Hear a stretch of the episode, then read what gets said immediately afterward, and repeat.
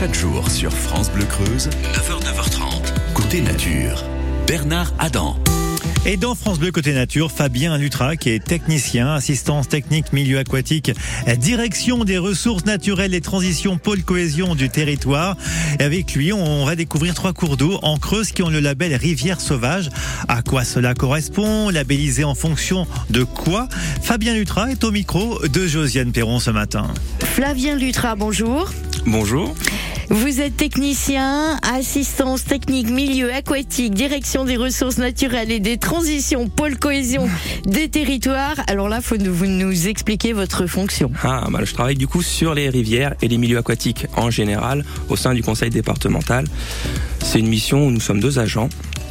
Donc la majeure partie de nos missions consiste à être en lien avec les structures GEMAPI qui ont donc la compétence rivière sur le département. Mais on a aussi une partie qui concerne le label site rivière sauvage.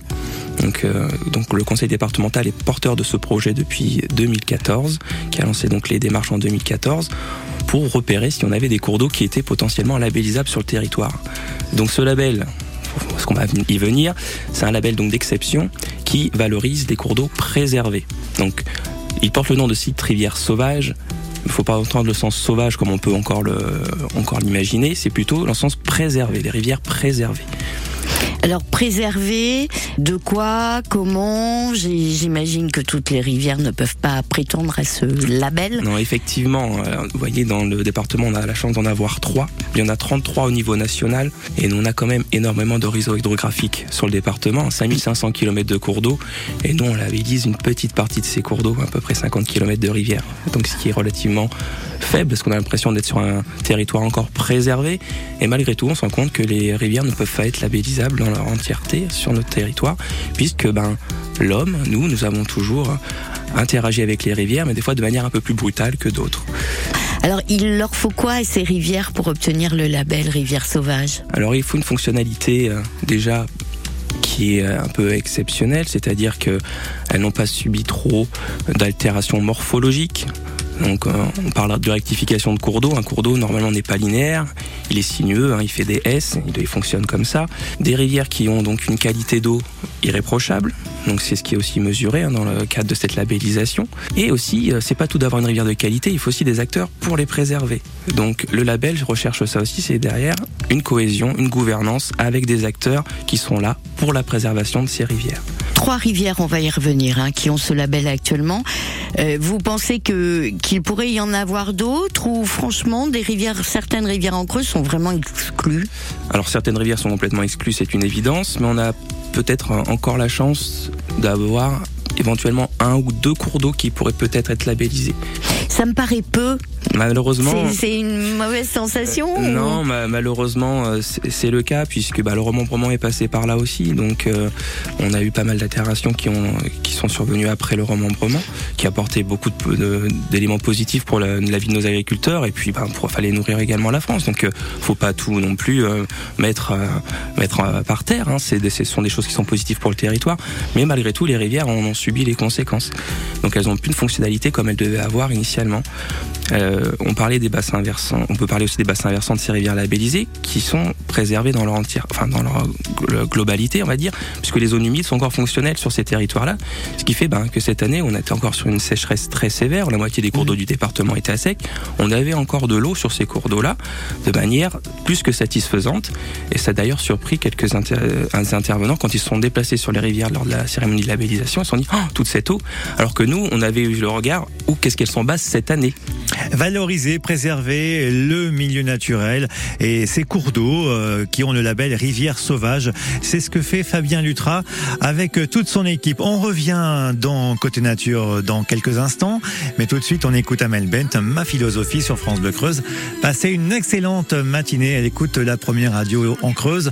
on vous remercie d'être aussi nombreux être là, présents chaque matin. Je n'ai qu'une philosophie être accepté comme je suis, malgré tout ce qu'on me dit. Je reste le point levé, pour le meilleur comme le pire. Je suis métisse mais pas martyr, j'avance le cœur léger.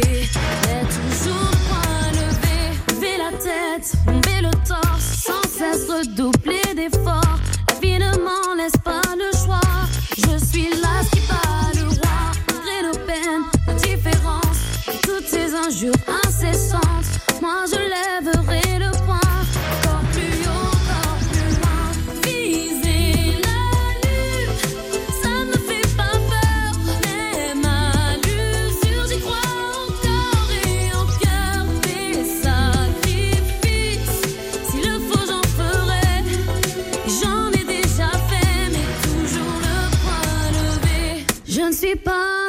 ces filles, ont des visages, ont des habits. Moi j'ai des formes et des rondeurs. Ça sert à réchauffer le cœur. Vie d'un quartier populaire, j'ai appris à être fier. Bien plus d'amour que de misère. Bien plus de cœur que de pierre. Je n'ai qu'une philosophie. Être accepté comme je suis. Avec la force et le sourire.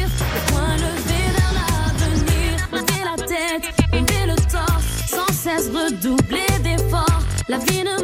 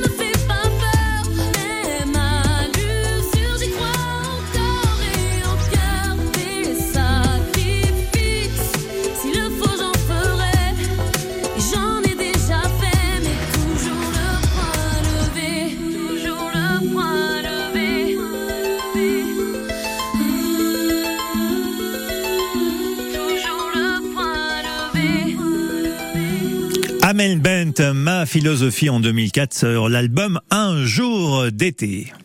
Et sur France Bleu Creuse, Fabien Lutra est technicien d'assistance technique milieu aquatique. Il y a trois cours d'eau en Creuse qui ont le label Rivière Sauvage. On les découvre aujourd'hui. C'est l'invité de Josiane Perron. Un cours d'eau bas, est-ce que ça peut euh, éventuellement modifier la qualité de l'eau? Euh, Tout à fait, parce qu'il y a l'effet dilution. Si on a une pollution qui arrive dans un cours d'eau, euh, quelle que soit la forme, hein, même si c'est une pollution qui n'est pas forcément très nocive pour le milieu, s'il y a moins de débit, forcément, la concentration est plus importante, donc il risque d'avoir des impacts plus forts sur les animaux qui vivent dans la rivière.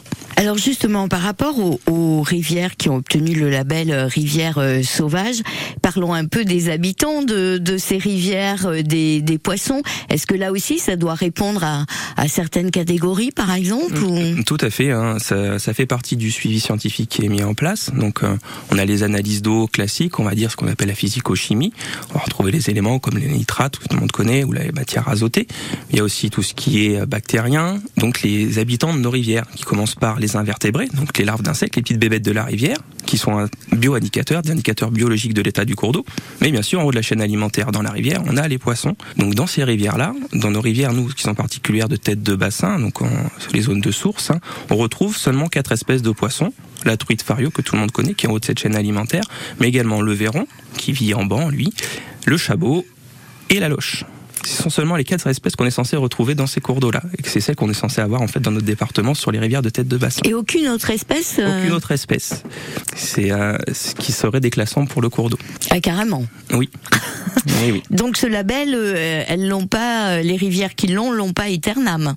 Ça Non, peut être mis en question. Bien sûr, le label est décerné pour 5 ans, donc euh, il a été euh, décerné en 2016 pour euh, donc le PIC et la June initialement, et en 2020 on a on a reposé un dossier de candidature, donc un dossier technique avec tous les éléments de suivi que j'ai pu évoquer euh, précédemment, mais également du coup la, partie gouvernance et programme d'action, puisqu'il y a des acteurs qui ont contribué pendant 5 ans à la préservation de ces cours d'eau, donc il a fallu faire un bilan de ces actions-là.